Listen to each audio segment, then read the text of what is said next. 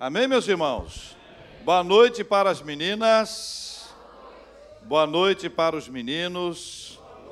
Que Deus abençoe a sua vida, a sua casa e a sua família em nome de Jesus. Vou pedir que vocês, por gentileza, se assentem. Ficou muito bom. Vocês leram meu pensamento. Isso é um perigo, hein? Vamos lá, gente. O que, é que vai acontecer amanhã? A quem pertence o amanhã? E por que tanta ansiedade assim? E por que, que a gente fica tão preocupado com o que vai acontecer amanhã? Ter medo do amanhã é natural, é da natureza humana, faz parte da natureza humana. Ter medo do que vai acontecer amanhã é normal. Se eu vou conseguir chegar até lá, se chegar, se eu vou conseguir voltar. Quando a gente é mais novo, a gente pensa se vai conseguir formar, se vai conseguir o emprego, os desesperados se vão conseguir casar. A gente fica com tanta preocupação com o futuro, se a nossa conta vai ser paga, se o salário vai cair, se vai chover na nossa horta. A gente acorda com medo de não acordar. Quem já passou por alguma enfermidade mais grave, tem medo que a enfermidade volte. Quem tem alguém que ama muito, tem medo de perder esse alguém. O amanhã reserva muitas surpresas para nós. São tantas surpresas que parece que a gente, de alguma maneira, tenta antecipar isso naquilo que a Bíblia chama de ansiedade. A gente também, né? Querer viver o amanhã hoje, de preferência ontem. Ter medo do amanhã é natural. Tem coisas que não são descobertas facilmente. Tem coisas que estão meio encobertas, nubladas. E a gente diz, meu Deus, o que, é que vai acontecer? E pessoas mais controladoras não querem apenas saber se vai, mas quando vai, o que vai, como vai. Mas a Bíblia tem uma resposta para nós, para todos esses assuntos que eu queria propor a vocês hoje. Ter medo do amanhã é natural, da natureza humana. Confiar em Deus e seguir caminhando é sobrenatural. Amém, meus irmãos? Leia comigo. Confiar em Deus e seguir caminhando é sobrenatural. Abra sua Bíblia no Evangelho de Mateus, no capítulo 6. Nós vamos ler o último versículo que aí está, versículo de número 34. Quero convidar você a ler, abrir a sua Bíblia, seu tablet, seu smartphone, você mexer na Bíblia é muito importante, a gente precisa saber onde estão os textos bíblicos, a gente está acostumando a não saber aonde os textos bíblicos estão, isso é um perigo. A gente corre risco de ser enganado, ser manipulado, de alguém dizer para a gente que tem alguma coisa na Bíblia que não está na Bíblia, mas como a gente não sabe, a gente acredita. Evangelho de Mateus, capítulo 6, versículo de número 34. Diz assim a palavra de Deus. Portanto, não vos inquieteis com o dia de amanhã, pois o amanhã trará os seus cuidados. Basta ao dia o seu próprio mal. Projetamos na tela para que a gente possa ler juntos. Vamos lá. Portanto, não vos inquieteis com o dia de amanhã. Basta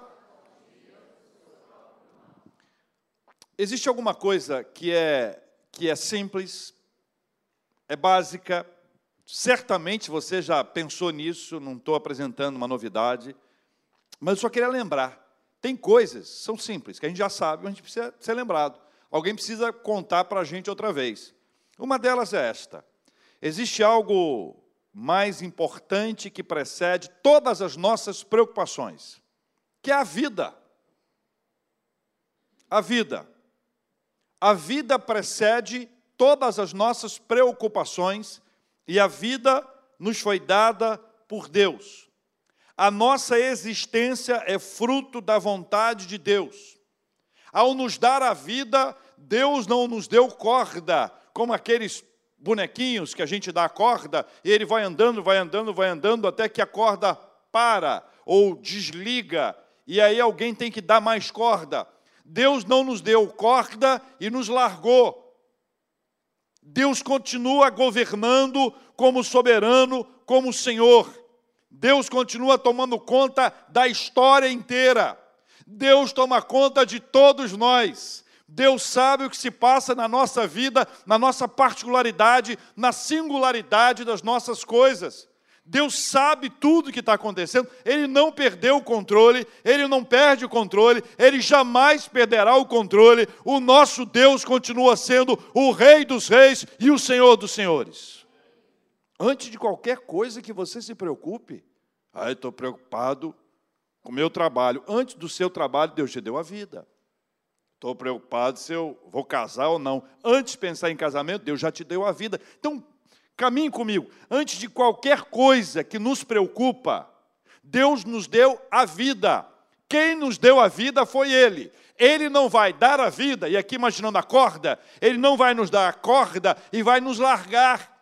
No percurso da nossa vida, em toda a nossa caminhada, o Senhor permanecerá ao nosso lado. Por isso, quando eu me preocupo, quando você se preocupa, nós precisamos nos lembrar de algo básico. Você já sabe disso, eu também. Antes de qualquer preocupação, nós recebemos de Deus a bênção da vida. E aquele que nos deu a vida, ele nos sustenta ao longo de toda a nossa caminhada, é o que nós cremos. Você crê assim? Se sim, diga amém. Versículo 25, vou botar aqui na tela. Leia comigo o versículo 25. Por isso vos digo: não andeis ansiosos pela vossa vida, quanto ao que vez de comer ou beber, nem pelo vosso corpo, quanto ao que a vez de vestir. Aí a questão que eu estou expondo para que você compreenda não é a vida mais do que o alimento e o corpo mais do que as vestes. Jesus está conversando com as pessoas, é o sermão do monte. As pessoas estavam lá, sentadas, ele estava ministrando, ensinando para elas. Olha, vocês estão preocupadas com o que vocês vão comer, com o que vocês vão vestir? Lembre-se disso. Antes de qualquer uma dessas coisas que preocupa você ou preocupa os seus amados, lembre-se disso. Eu dei a você todas essas coisas. E aí, nesse versículo aqui, ele ajuda a gente a virar essa chave. Jesus fala sobre alimentos e vestes. Esses dois temas representam as preocupações que habitam a nossa mente.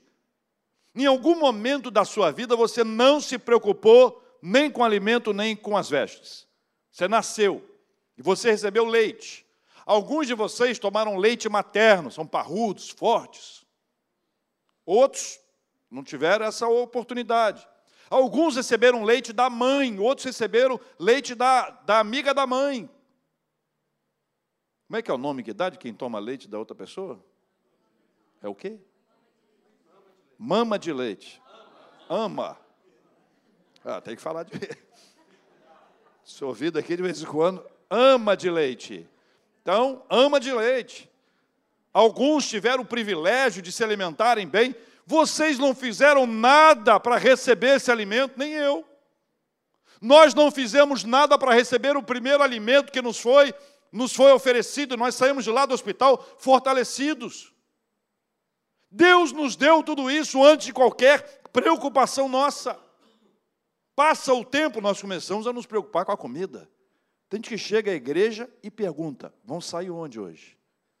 Hoje os jovens até até agenda, está marcado, já sabe que hora vão sair, para onde vão. Mas normalmente com meia hora discutindo para onde nós vamos, para onde nós vamos, para onde vamos. Qual é o assunto? Comida.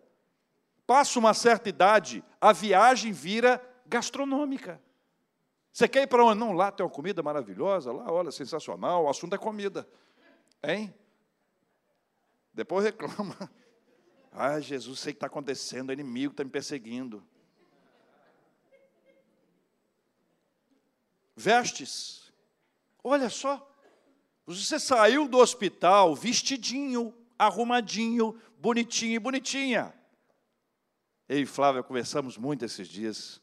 Na minha cabeça, a pessoa sai do hospital com um pimpão. Não, não precisa fazer essa cara estranha, não. Ninguém sabe o que é isso também. Fomos uma loja, perguntamos às vendedoras de loja de criança. Não, não sabemos o que é isso.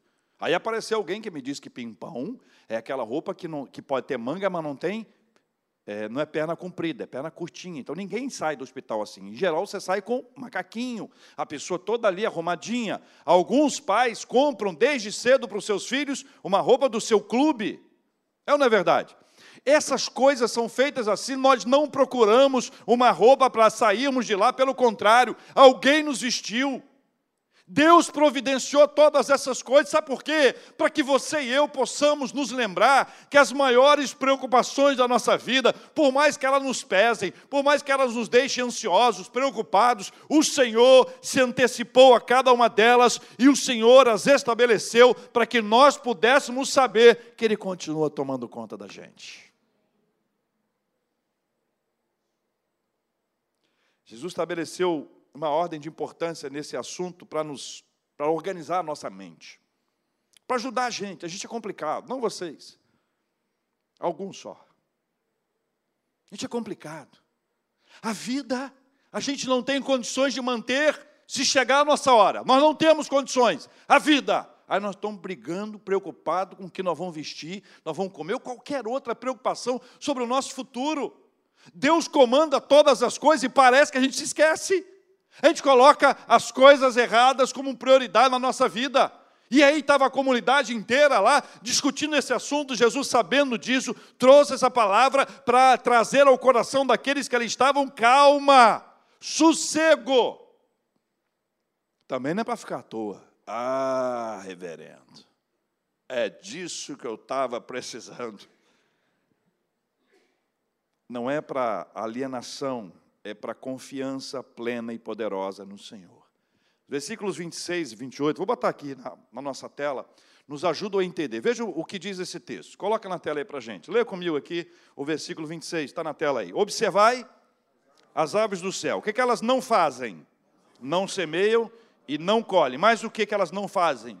Não ajuntam em celeiros. Contudo, o vosso Pai Celeste as sustenta. Porventura não valeis vós muito mais do que as aves? Só aqui entre nós dois aqui, deixa eu dizer para você um negócio, escuta só. Quando Deus criou, quando Ele deu a, a ordem da criação, lá no Gênesis, você acha que Ele criou primeiro a comida ou as aves do céu? As ervas, as ramagens ou os peixes do mar e as aves do céu? Qual que você acha que foi a ordem da criação, na sua opinião? Primeiro foi o quê?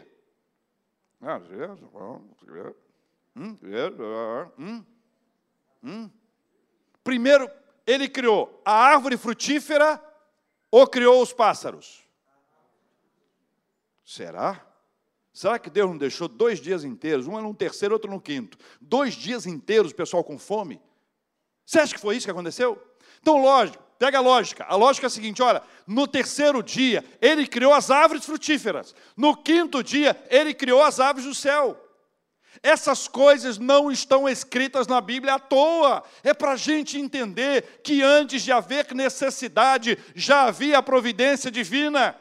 A nossa necessidade é suprida pelo nosso Deus. Vou ficar à toa? Não, não se fala de aves do céu para nos dar uma ideia de, de preguiça, de uma anestesia, para ficar parado. Não, é para mostrar para a gente que todo o nosso esforço, se não tivesse a bênção de Deus, nós não teríamos êxito, mas todo o nosso esforço, com a bênção de Deus, nós vamos longe em nome de Jesus.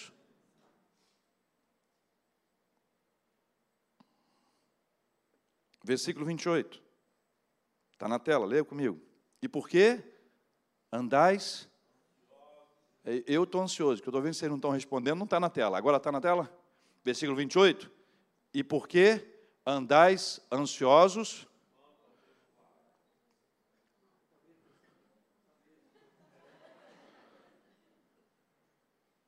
Considerai como crescem os lírios do campo. Eles não trabalham e nem fiam.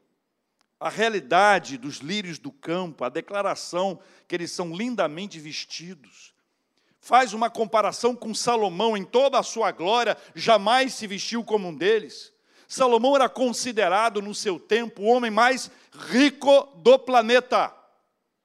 O mais rico do planeta não tinha condições por ele mesmo, em razão do seu investimento, de trazer para ele o benefício de vestir-se como os lírios do campo. vestidos, desenhados, preparados pelo nosso Deus, aprovados ao final da criação.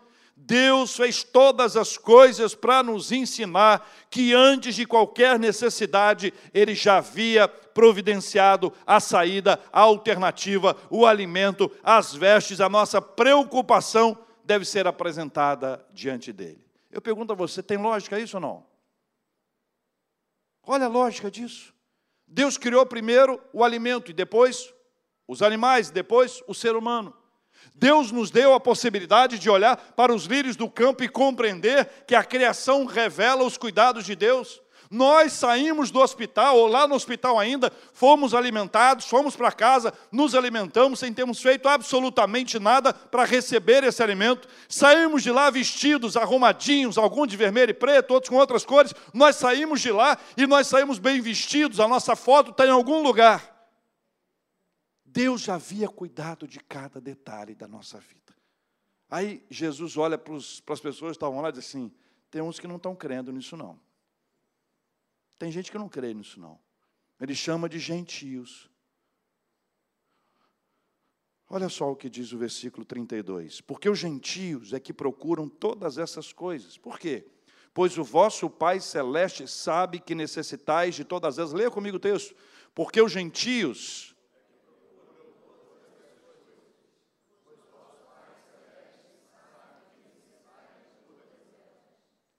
O versículo 32 ele nos fala, e apontando a figura dos gentios, são pessoas que, que não conheciam a Deus e que viviam como se não dependessem deles, dele, de Deus.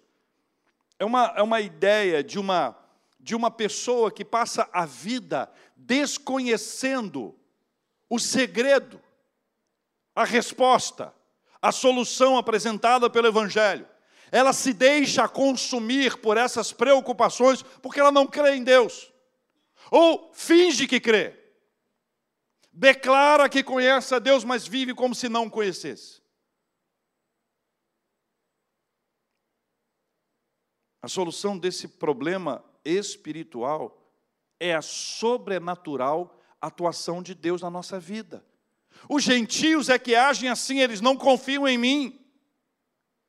Os gentios é que agem assim, eles são independentes. Essa independência, essa ausência de confiança vai consumindo, vai absorvendo, vai enfermando, vai adoecendo, vai entristecendo a ponto da pessoa não conseguir fazer absolutamente nada. Ela não vive o presente, nem vive o futuro, está absolutamente consumida e vai sendo destruída dia após dia por conta de suas preocupações e ansiedades. Antes da gente ter fome, Deus já havia providenciado o alimento. Antes da gente entender a necessidade de uma vestimenta, Deus já havia preparado a vestimenta. Ele fez tudo isso antes, desde a criação, para a gente compreender essa orientação, essa, essa estrutura que Ele nos apresentou. Depois disso, Ele vai nos mostrando ao longo da vida, porque ao longo da vida nós vamos nos esquecendo dessa realidade que é simples. Eu disse a vocês no começo, você já sabe disso. Eu estou aqui apenas para te lembrar. O problema é que quando isso se torna uma coisa espiritual, nós precisamos de uma solução sobrenatural. Nós desconhecemos o poder de Deus ou vivemos como se ele não existisse. Vivemos como se Deus não estivesse tomando conta da nossa vida. O desespero bate à nossa porta, porque deve ser terrível não confiar em Deus. Deve ser um sofrimento horroroso para uma pessoa que tem medo de alguma coisa que pode acontecer de forma desesperada, sem compreender que Deus está no comando da nossa vida. Eu tenho dito todos os dias aqui orando com os meus irmãos e irmãs. Nós apresentamos os nossos pedidos diante de Deus. Se for da vontade do Senhor, nós receberemos essa benção. Se demorar, o Senhor vai nos dar o quê que eu falo? Paciência. E se não chegar a bênção? Deus nos dá a paz. Mas imagine alguém que não tem isso, que passa todos os dias na sua ansiedade, que se entrega às suas preocupações, que quando pensa no futuro bate um desespero, deve ser uma coisa horrorosa, mas eu estou aqui para dizer para você que você não precisa permanecer aqui, porque antes da sua existência já havia o poder do nosso Deus, antes da sua necessidade mais básica, o Senhor já havia providenciado a resposta, Ele está presente para encher o seu coração de paz. A solução é espiritual. Versículo 33 conta isso. Leia comigo, versículo 33 de Mateus 6. Buscai, pois, em primeiro lugar, o seu reino e a sua justiça, e todas essas coisas vos serão acrescentadas. É o que diz o texto bíblico.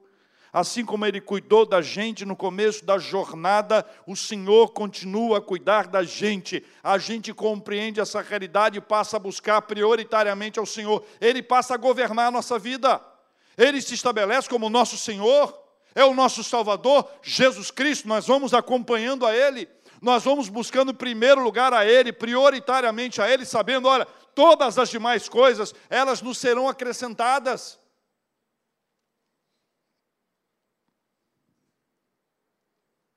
Você deve se lembrar que a Páscoa, quando foi instituída no livro do Êxodo, ela foi instituída sinalizando a libertação, a saída do povo de Deus do Egito. E Deus deu todas as orientações, como é que seria a alimentação. Falou sobre o sangue do cordeiro que seria passado nas portas. Tudo isso foi feito. Eles passaram o sangue nas portas. Eles celebraram a mesa, lembrando todas as orientações que foram dadas. E eles celebraram a libertação do povo de Deus que estava escravo no Egito. Eles celebraram a liberdade presos. Eles celebraram a liberdade ainda escravizados. Imagine se foi fácil. Estão comemorando o que aqui? Não, não, estão preparando a liberdade, mas vamos sair como daqui? Não, Deus falou para a gente fazer essa refeição, mas vamos fazer essa refeição para quê aqui? E esse sangue na porta? Não, ele falou para botar o sangue na porta que vai passar um anjo. Mas, gente, que anjo vai passar aqui? Nós estamos aqui há tantos anos. Imagina a incredulidade rompendo no coração deles. Se não houvesse alguém para liderar, para conduzir, se não houvesse homens e mulheres de Deus que ali estavam, que abraçaram, que orientaram, que seguiram a orientação, a direção que foi colocada, que foi ali posicionada para eles, eles estariam aprisionados, não mais fisicamente somente, mas sobretudo espiritualmente. Deus estava libertando-os, primeiro, espiritualmente a libertação que estava acontecendo, que estava sendo gerada, que estava sendo operada na vida deles, era prioritariamente espiritual. Depois, eles sairiam com os seus pezinhos bonitos, marchando em busca da terra prometida. Mas antes disso, o Senhor estava libertando de toda a escravidão, de toda a idolatria, de toda a hipocrisia, de toda a incoerência, de tudo aquilo que estava infestando a vida deles com a maldade, com a impureza, com aquilo que desagradava ao Senhor. No momento da nossa vida em que batem as preocupações, nós precisamos nos lembrar se estamos ou não estamos buscando prioritariamente o reino de Deus a sua justiça, se a confiança está em nós, ou seja, se de alguma forma ainda estamos aprisionados àquilo que tem sido ensinado ao longo do tempo para a gente e tem consumido o nosso coração com essa terrível preocupação. Daí a gente chega finalmente no versículo 34 para a gente encerrar. O 34 é, um, é uma declaração extraordinária, porque quando nós estamos vivendo dias difíceis, Dias que, por mais que você e eu tenhamos fé, bate no coração da gente uma ansiedade. Nós estávamos vivendo um momento de tranquilidade, de repente uma coisa nos sacudiu, ficamos inquietos, nos movimentando. Não vos inquieteis com o dia de amanhã, pois o amanhã trará os seus cuidados, basta ao dia o seu próprio mal. Quero terminar fazendo a vocês três declarações. A primeira delas, a inquietação pelo dia de amanhã precisa ser vencida diariamente. A inquietação pelo dia de amanhã precisa ser vencida diariamente.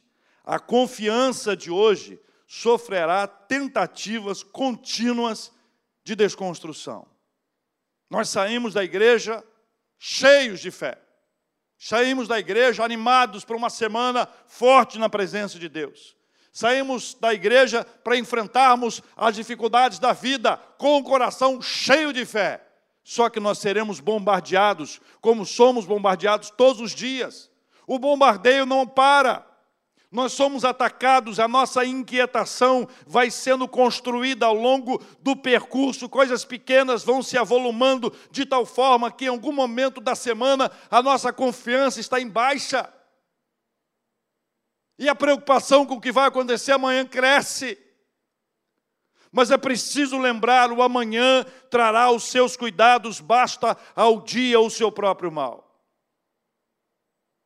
Segunda afirmação se algo nos acontecer amanhã.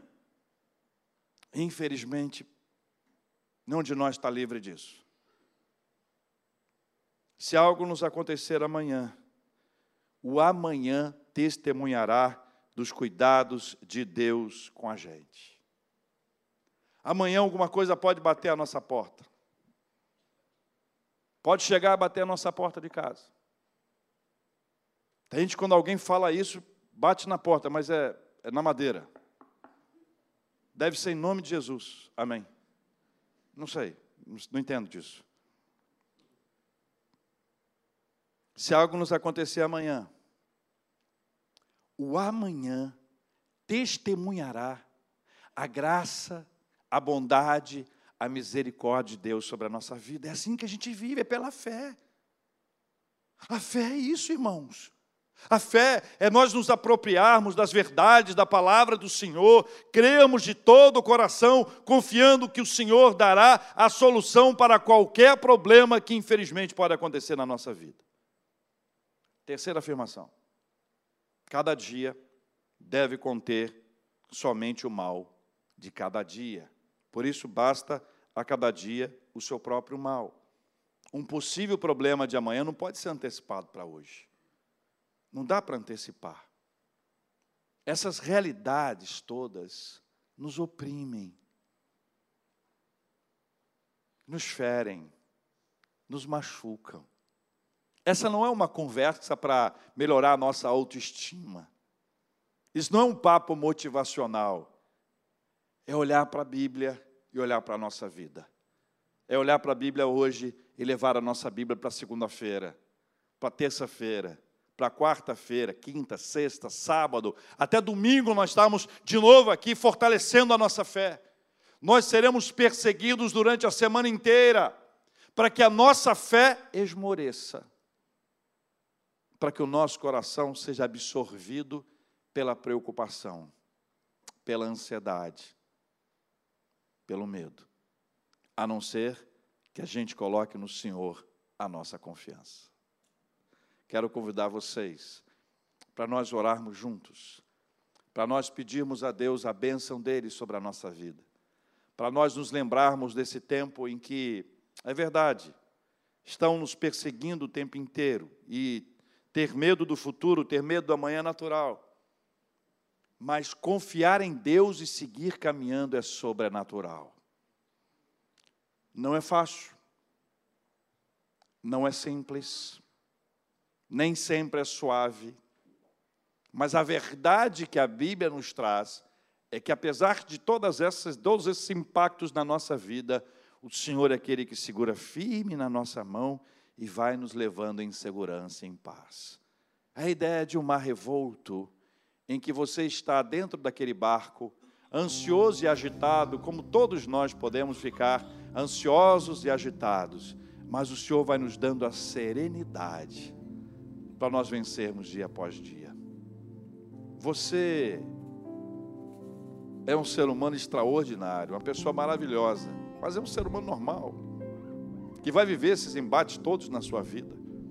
Se o Senhor não estiver ao seu lado, se o Senhor não estiver ao meu lado, se o Senhor não estiver ao nosso lado, nós não chegaremos no outro lado, à margem que segue adiante de nós. Confiar em Deus e seguir caminhando é sobrenatural. Eu quero orar com você sobre esse assunto. Se algo como esse tem, tem sido difícil para você, se o Espírito Santo de alguma forma ministrou a sua vida sobre esse tema, deixe o seu lugar, venha aqui à frente, nós vamos orar. Nós vamos orar também, pedindo a Deus a bênção dele, a bênção da saúde, a bênção da saúde espiritual, saúde física, saúde emocional. Vamos também agradecer a Deus por todas as bênçãos que Ele mesmo tem derramado sobre a nossa vida. Enquanto estivermos cantando, deixe seu lugar, pode vir à frente. Nós vamos orar juntos em nome de Jesus.